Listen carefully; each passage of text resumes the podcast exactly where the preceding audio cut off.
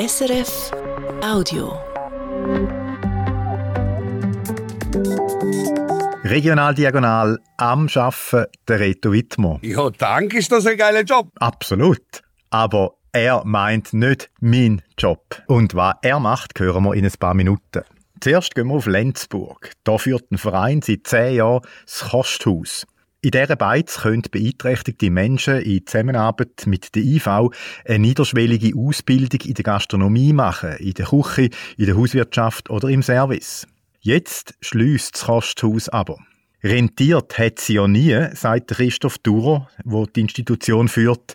Seit Corona fehlt aber Nachwuchs und auch geschultes Personal. Und dann ist halt auch bei uns Fachkräftemangel das Thema geworden. Und wir sind ein relativ kleines Team natürlich. Und irgendwann kann man da einfach nicht mehr auffangen, äh, dass es realistisch ist, dass man äh, den Betrieb weiterführen und Angebote anbieten auch andere soziale Institutionen kämpfen mit den gleichen Problemen, zum Beispiel Trinamo, wo im Aargau unter anderem verschiedene Beizen betreibt, oder die Genossenschaft Webo, das grösste Sozialunternehmen im Kanton Solothurn. In der Thurgauer Gemeinde Romanshorn am Bodensee soll es ein neues Angebot geben für Kinder und Jugendliche. Ein Ort, wo sie ihre Interessen können ausleben können. Zum Beispiel ein Theaterstück machen, einen Roboter bauen oder ein eigenes kleines Unternehmen gründen. Es soll eine Ergänzung sein zu der Schule.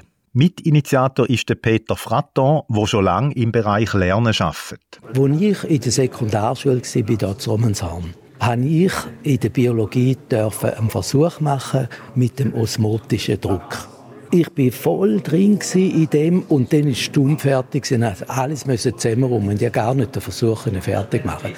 Und jetzt wäre es schön, wenn es für mich dann einen Ort gibt, wo ich die Versuche machen konnte, wo ich mich drin vertiefen konnte und nicht irgendwann ist stumm fertig und alles vorbei. Das neue Angebot heißt Talentikum und wird von einer Stiftung getragen. Die Gemeinde Romanson steht hinter dem Projekt und wird ein Grundstück für ein neues Gebäude zur Verfügung stellen. Die ehemalige Kaserne La Poya in der Stadt Fribourg kennen wahrscheinlich die einen oder anderen aus ihrer Zeit im Militär. Dort hat sich heute ein kleiner Akt mit großer Symbolkraft abgespielt. Der Oliver Kemp berichtet. Seit gut einem Jahr ist die alte Kaserne La Poya in der Stadt Freiburg nicht mehr Kaserne, sondern eine Unterkunft für Menschen auf der Flucht, die in der Schweiz Asyl haben beantragt. Was von der Kaserne allerdings noch ist geblieben, ist der Stacheldraht rund ums Areal. Und das hat in Freiburg immer wieder für Kritik gesorgt. Ein Stacheldraht rund um eine Asylunterkunft, nicht das Bild, das man diesen Menschen von der Schweiz vermitteln will, auch weil sie der Anblick von Stacheldraht an eigene traumatische Erlebnisse erinnern könnte. Die Kritik am Stacheldraht rund ums Asylzentrum hat auch der Freiburger Baudirektor Jean-François Steyert mitbekommen. Und er hat den Draht auch schon früher weggenommen, wenn er hätte können. Aber es ist ja so, dass bis Ende, Ende letztes Jahr formal noch die Armee im Besitz war, zumindest in der Nutzung von dem, von dem Land. Äh, seit dem 1. Januar können wir ein bisschen mehr machen, was wir wollen. Und insofern entspricht der erste Schritt, wenige Wochen nachdem wir in Genuss gekommen sind von den Parzellen, die uns gehören, äh, durchaus das eine Symbolik, die von Anfang an geplant war. Heute war es jetzt soweit gewesen. Mit einem symbolischen ersten Schnitt hat er zusammen mit dem zuständigen Gemeinderat von der Stadt Freiburg den Abbau vom Stacheldraht gestartet. Es ist auch der Startschuss zur Zusammenarbeit von Stadt und Kanton Freiburg, wo rund um die ehemalige Kaserne längerfristig ein neues, nachhaltiges Stadtquartier entwickeln. In Basel hat es in den letzten Tagen riesige Abfallberge gegeben. 360 Tonnen wegen der Fasnacht. Für die Stadtreinigung ist heute Morgen der Job noch anspruchsvoller als sonst, wegen dem Regen und dem vielen Konfetti, oder wie es in Basel sagen, der Räppli. Die Marlene Sondre ist schauen, wie gut die Stimmung ist. Für den Franco Ruggeri ist es nicht das erste Mal. Seit 15 Jahren arbeitet er bei der Stadtreinigung. Heute Morgen früh, nach dem Endstreich, ist er im Einsatz und sagt... Ja, danke, ist das ein geiler Job, weil äh, du siehst das Resultat. Es macht Spass.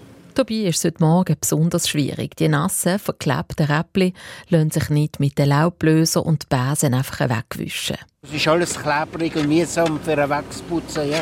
Es ist unangenehm, aber wir schaffen es gleich. Ja.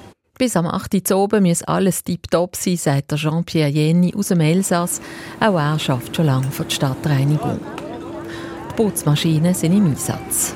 Also jetzt haben wir kurz nach der 5. Das ist schon ein bisschen ein Geflutschen. Aber wir kommen vorwärts, ja. Kein Wunder bei dieser Top-Motivation.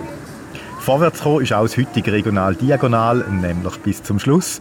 Ich danke fürs Zuhören. Adi miteinander. Das war ein Podcast von SRF.